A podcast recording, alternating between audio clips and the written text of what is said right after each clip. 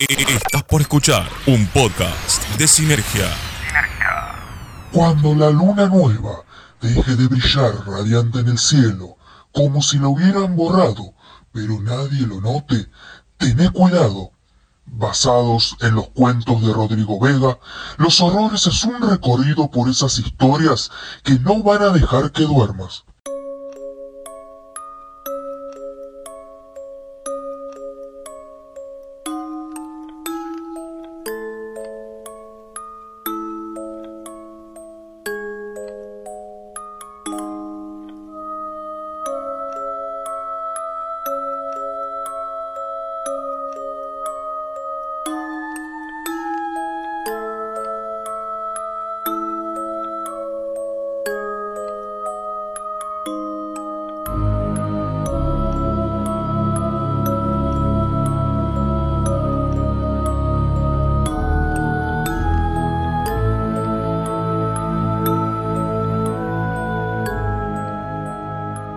Se suponía que sería un trámite. Algo rápido, indoloro, anónimo incluso. Bajar a tirar la basura. ¿Cuán complicado podría ser? Pero aquí estoy, a punto de morir sin saber por quién, o qué, mejor dicho. ¿Qué es esa cosa? ¿Y por qué quiere matarme? Otra noche habitual en el edificio. Luego de un día no ordinario en la ciudad. De repente, debimos permanecer encerrados la mayor parte del tiempo, sin saber cuándo terminaría. Creímos saberlo, pero las noticias de otros países nos decían que esto iba a extenderse por un tiempo incierto. Hasta los animales se preguntaron qué estaba pasando. Desde el team gato necesitan que regresemos a la rutina. El team perro jura ser más feliz que nunca con su amigo en casa 24 por 7. ¿Cuál team sos? Esto es importante. El nuevo ascendente del signo, Team Gato o Team Perro. Al terminar mi rutina de home office, recordé sacar la basura amontonada de varios días en mis tachos de la cocina y baño.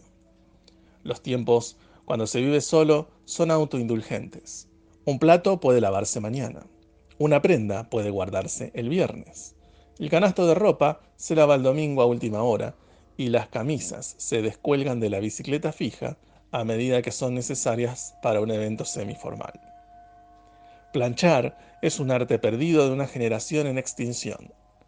En medio de la odisea de dos horas para entrar al supermercado, hacer las compras y recibir llamados de mi jefe toda la tarde, como si home office significara soy tu asistente personal, disponible a cualquier hora, olvidé sacar la basura otra vez y pensaba dejarla hasta mañana, pero el olor opinaba lo contrario. Preparé mis tres bolsas, tomé las llaves y puse el celular a cargar siendo las 20 y 40 horas. Quería bajar rápido para volver antes de las 21 a casa. Desde luego, la puerta del ascensor estaba mal cerrada, cinco pisos abajo, en el cuarto piso. La gente todavía no aprende a leer los carteles en el edificio. Tomé las escaleras que casi nadie usa todos preferimos evitar el ejercicio básico y puro de subir una escalera. Pero no tenemos problemas en pagar un gimnasio. Pasillos angostos de catacumba, mal iluminados y con pisos de mosaicos tan feos que parecen sucios, aunque se supone que están limpios desde que desinfectamos los espacios comunes. La mitad de mis vecinos son estudiantes universitarios que partieron a sus casas la semana que esto comenzó la otra mitad somos una mezcla de solteros profesionales y algunos dueños de departamento jubilados.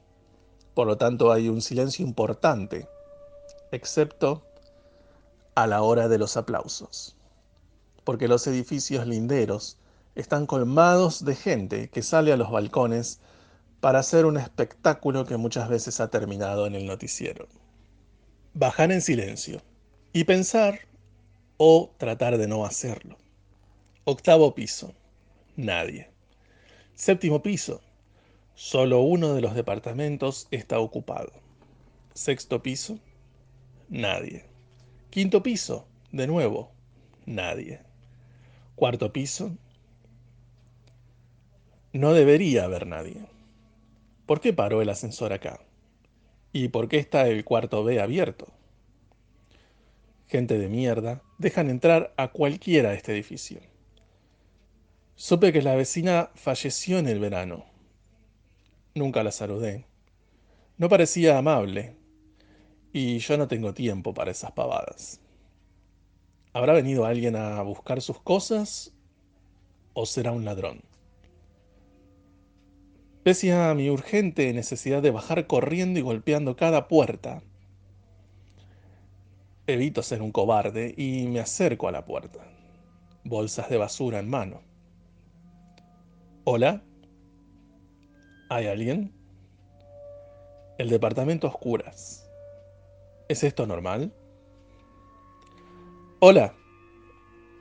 Voy a llamar a la policía si no responden. Nada.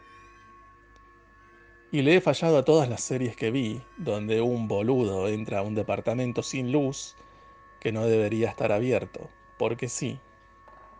Entré. Quisiera gritar hola de nuevo, pero tengo un nudo en la garganta, al que no quiero darle entidad de premonición. No quiero ser presa del miedo primitivo que la oscuridad nos provoca. La vecina falleció sola, algunos dijeron que estaba alejada de su familia, otros que nadie la visitaba. Nadie está en el departamento. La luz quizás la cortaron por seguridad y se abrió porque, bueno, qué sé yo por qué. Capaz hoy lo visitaron y lo dejaron mal cerrado pensando que le habían puesto la llave. Puede pasar, supongo. La vecina tenía una hermana con la que no hablaba nunca. Años, décadas. Eso rumoreaban cuando la veían pasar. Supongo que puedo entenderla. Si la gente no sirve, no hay que perder el tiempo. Son basura, como mis bolsas, y así de simple se descartan. Son las 20 y 45. Mi reloj digital alumbra lo suficiente. No hay nadie acá. Mi corazón late fuerte por nada. Mi nuca se estremece por falta de costumbre. Los vellos en mis brazos se erizan por cobardía. ¿Verdad que sí? ¿Verdad que no hay nada más acá? Dígame que las redes sociales tienen razón y no existe nada más cuando morimos. Que es cierto que el ego de un tuitero con cuenta verificada vence a la religión. Porque estoy viendo algo formándose frente a mí. Una nube en un rincón de la habitación de la ex dueña de casa. Una nube retorciéndose y rugiendo. Una nube que se abre como una bolsa de truenos. Una nube con extremidades y garras. Ok, me voy a la mierda. Calma, calma, calma. Esto no es real. Voy a salir de acá y subir a mi departamento Mañana tiro la basura. Si es que puedo encontrar la puerta. ¿Dónde mierda está la puerta? Este departamento es chico. ¿Por dónde salgo? A la derecha hay un pasillo. Si lo recorro termino en el hall de entrada de nuevo. Y si voy a la derecha, también. Hacia atrás tengo la habitación donde no pienso volver. Y adelante, la nube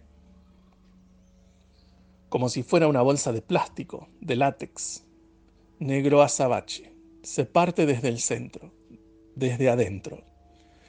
Chilla como si al desgarrar una bolsa estuviera viva y te maldiciera. Huele a plástico quemado. No le alcanza con chillar para aterrarme. Y cae muerto a los pies de una cosa, humanoide. Una sombra con cuerpo, avanzando hacia mí. Vuelvo corriendo a la habitación y trabo la puerta. Me juré no entrar, pero esa cosa está en el pasillo.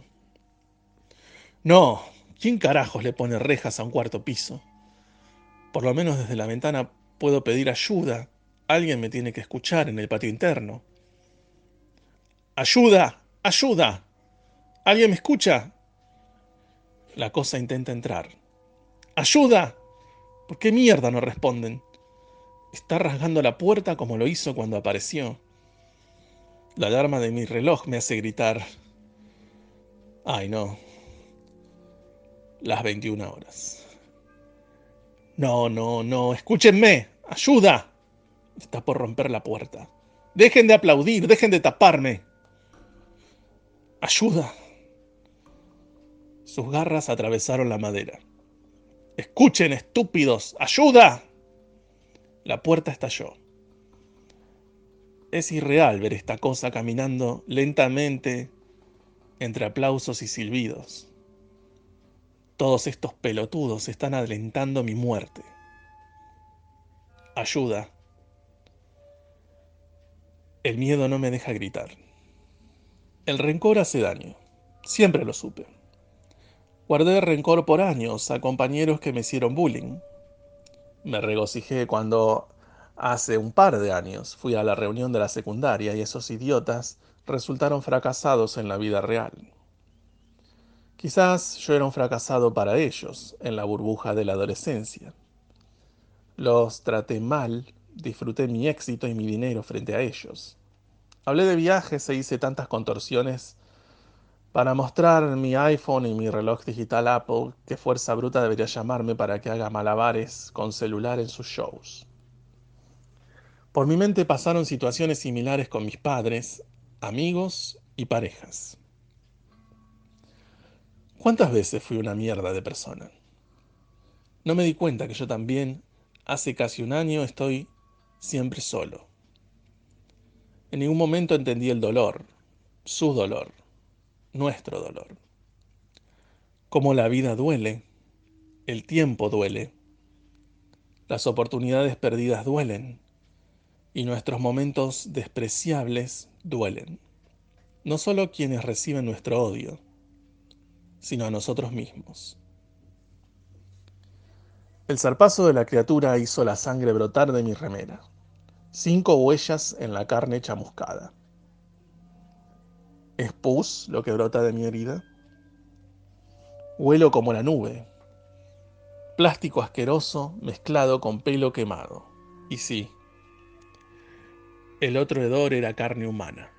Ahora lo sé, porque mi piel está chillando. La impresión y asco me hizo perder el conocimiento. Desperté deseando estar soñando que sacaba la basura, pero no. Sus ojos, o las cavidades donde deberían estar, fueron lo primero que vi. Intenté gritar, pero solo pude toser. Juro que escucho los aplausos y silbidos todavía retumbando en mi cabeza. Aplausos y el sabor de mi sangre. Supuse que sería mi final y tomé el valor de mirar ese rostro de nuevo. Me dejé caer en los huecos de nada que tenía frente a mis ojos. La criatura me hizo entender su dolor, cómo tomó forma propia y la destruyó por dentro hasta que nada quedó en su vida, y nadie la volvió a visitar en vida. Tuve suerte de venir a visitarla, pues reconocí el vacío que me estaba volviendo insensible He sentido la devastación de la pérdida. Créame, si no la sintieron, nada. Eso somos. Nada. Frente a una fuerza inevitable que nos barre como el viento al polvo. Estamos en el mundo sumando cosas como logros y de pronto sabemos cuán insignificantes son nuestros caprichos y orgullo. Que tampoco importa habernos ofendido con alguien que queremos, la estupidez de perder tiempo, un recurso no renovable que se nos escapa entre los dedos. Cuando los aplausos se detuvieron y tuve la fuerza para gritar, en lugar de eso le agradecí esta advertencia a la criatura. Pronto mi herida dejó de sangrar. Caminé por el pasillo y encontré la salida de la oscuridad. Ahora estoy subiendo a mi piso después de tirar la basura, con la remera rota manchada de sangre seca, y una cicatriz que asoma triunfante. Son las 21 y 15 horas.